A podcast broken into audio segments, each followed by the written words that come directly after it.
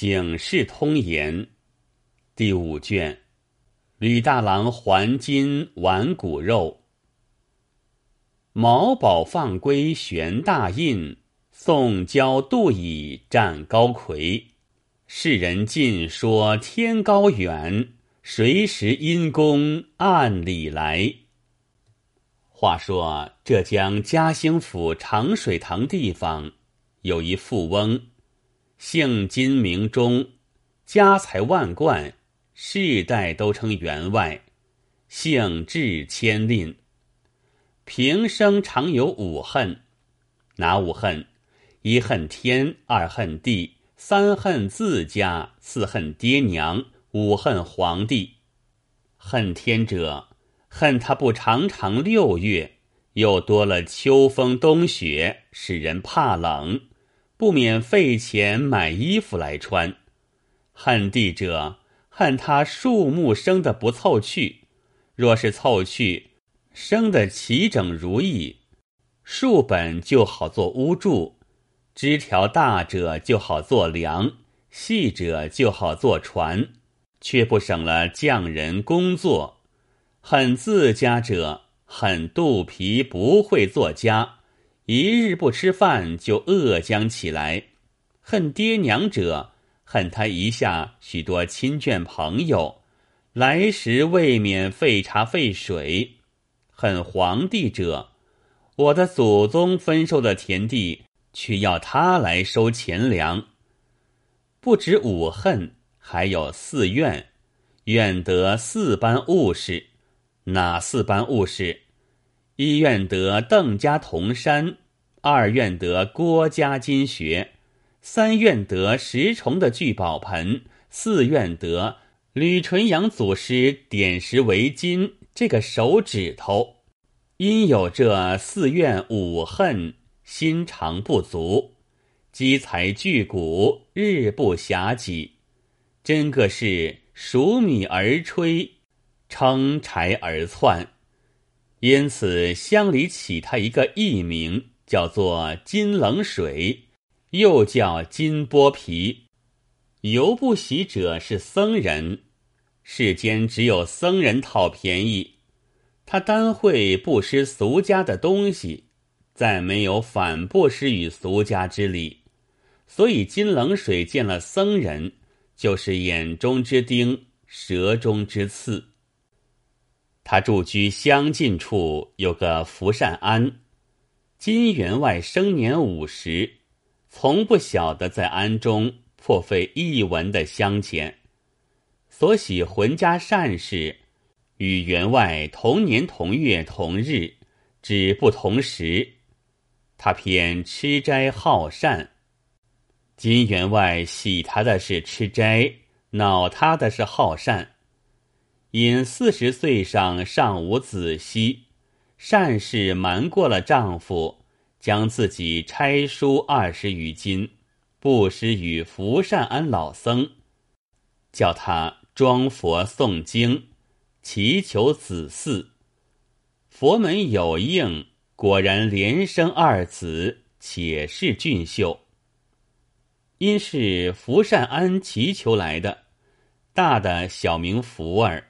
小的小名善儿，善氏自得了二子之后，时常瞒了丈夫，偷柴偷米送与福善安，供养那老僧。金员外偶然查听了些风声，便去咒天骂地，夫妻反目，直锅的一个不耐烦方休。如此也非止一次。只为浑家也是个硬性，闹过了依旧不理。其年夫妻齐寿，皆当五旬。福儿年九岁，善儿年八岁，踏间生下来的，都已上学读书，十全十美。到生辰之日，金员外恐有亲朋来贺寿，预先躲出。善事又凑些私房银两，送与庵中打一坛斋教，一来为老夫妇祈寿，二来为儿子长大了还愿心。日前也曾与丈夫说过来，丈夫不肯，所以只得私房做事。其夜，和尚们要铺设长生佛灯，叫香火道人至金家，问金阿妈要几斗糙米。善士偷开了仓门，将米三斗付与道人去了。随后金员外回来。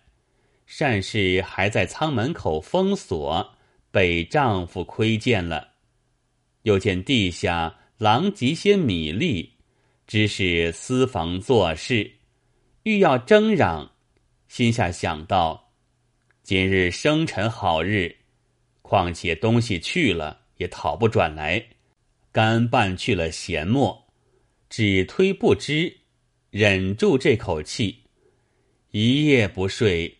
左思右想到，颇奈这贼秃时常来薅挠我家，倒是我看家的一个好鬼，除非那秃驴死了，方觉其患，恨无计策。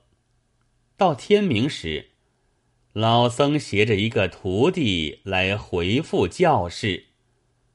原来那和尚也怕见金冷水。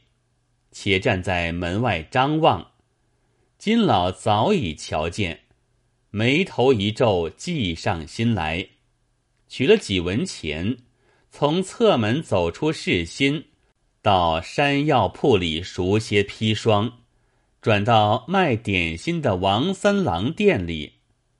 王三郎正蒸着一笼薯粉，把一碗糖馅要做饼子。金冷水袖里摸出八文钱，撇在柜上道：“三郎收了钱，大些的饼子与我做四个，馅却不要下少了。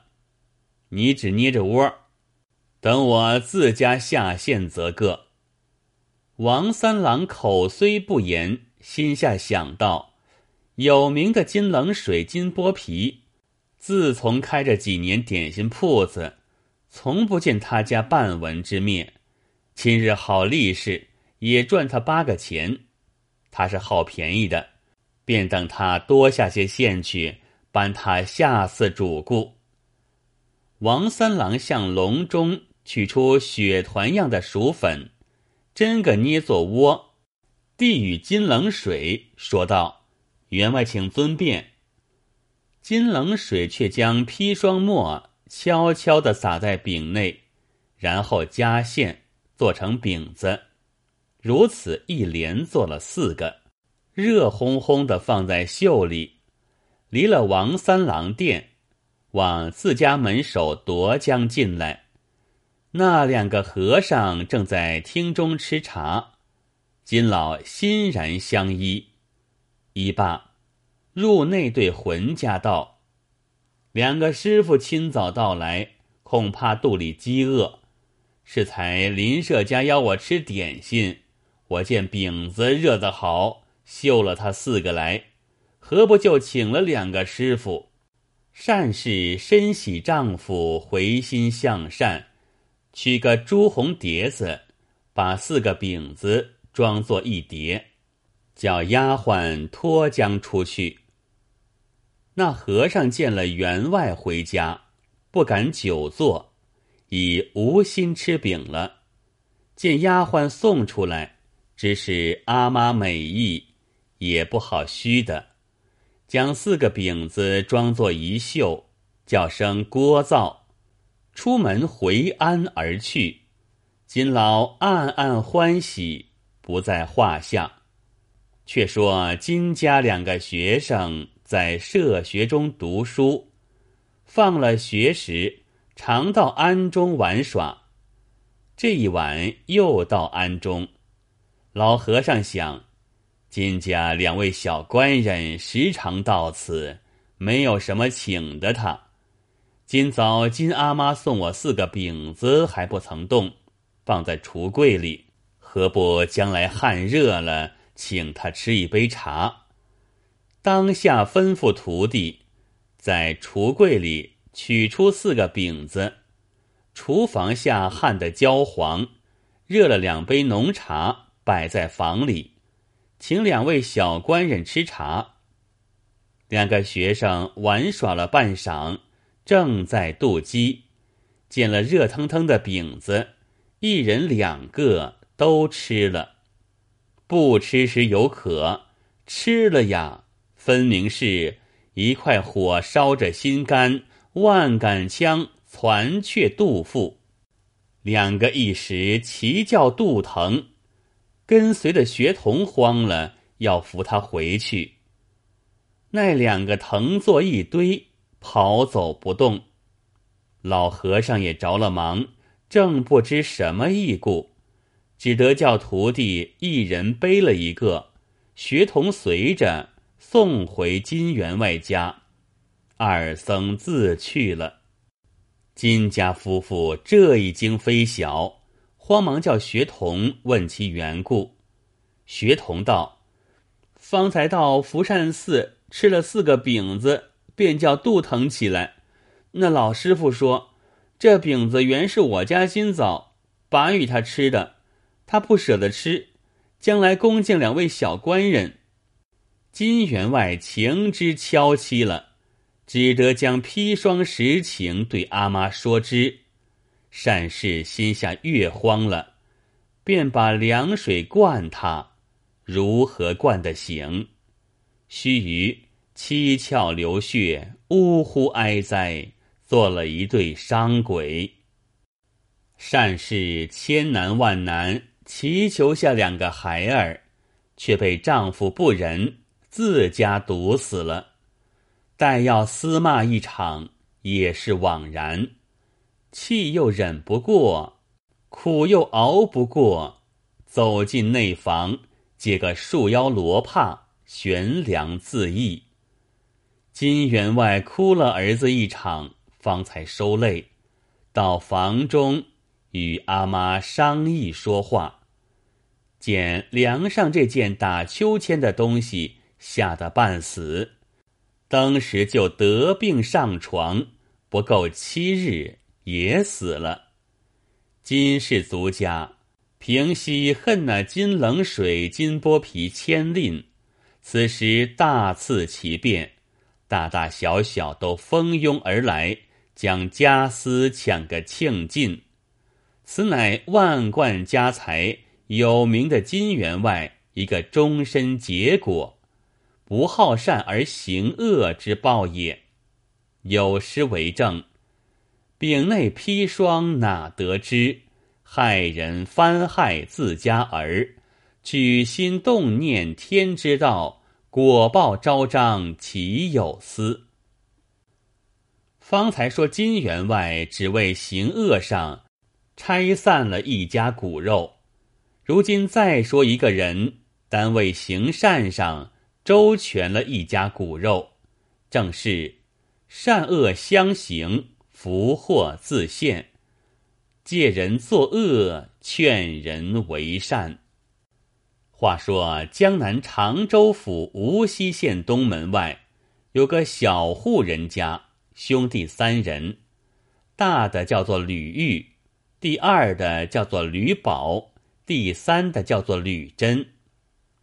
吕玉娶妻王氏，吕宝娶妻杨氏，俱有姿色。吕珍年幼未娶，王氏生下一个孩子，小名喜儿，方才六岁，跟邻舍家儿童出去看神会，夜晚不回。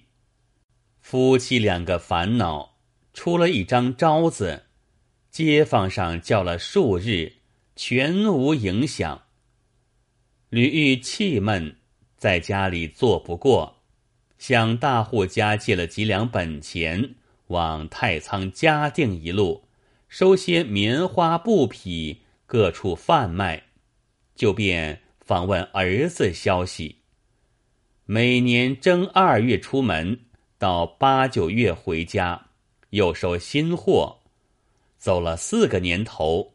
虽然趁些利息，眼见的儿子没有寻处了，日久心慢，也不在话下。到第五个年头，吕玉别了王氏，又去做经济。何其中途遇了个大本钱的布商，谈论之间，知道吕玉买卖中通透，拉他同往山西托货，就在荣货转来发卖，余中有些用钱相谢。吕玉贪了蝇头微利，随着去了。及至到了山西，发货之后，遇着连岁荒欠，讨赊账不起，不得脱身。吕玉少年久旷，也不免行户中走了一两遍，走出一身风流疮，服药调治，无面回家。挨到三年，疮才全好，讨清了账目。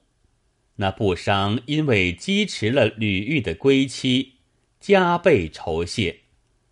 吕玉得了些利物，等不得布商收获完备，自己犯了些粗细荣贺，相别先回。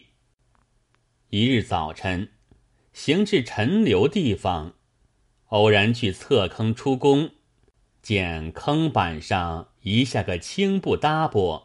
捡在手中，觉得沉重，取回下处打开看时，都是白物，约有二百斤之数。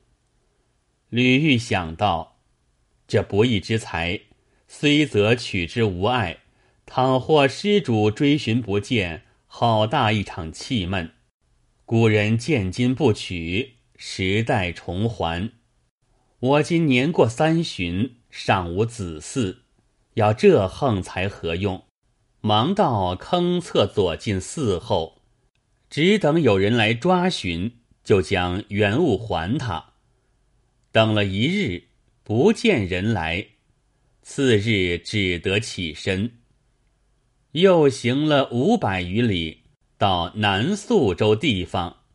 其日下晚，下一个客店，遇着一个同下的客人。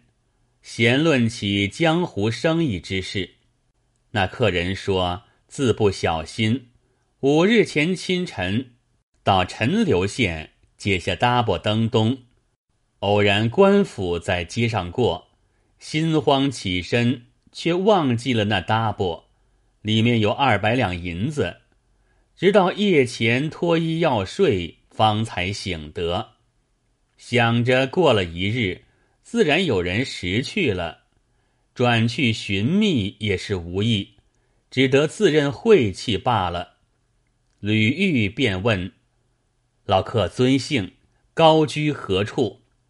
客人道：“在下姓陈，祖贯徽州，今在扬州闸上开个粮食铺子。敢问老兄高姓？”吕玉道：“小弟姓吕。”是常州无锡县人，扬州也是顺路，相送尊兄到彼奉拜。客人也不知详细，答应道：“若肯下顾最好。”次早，二人作伴同行。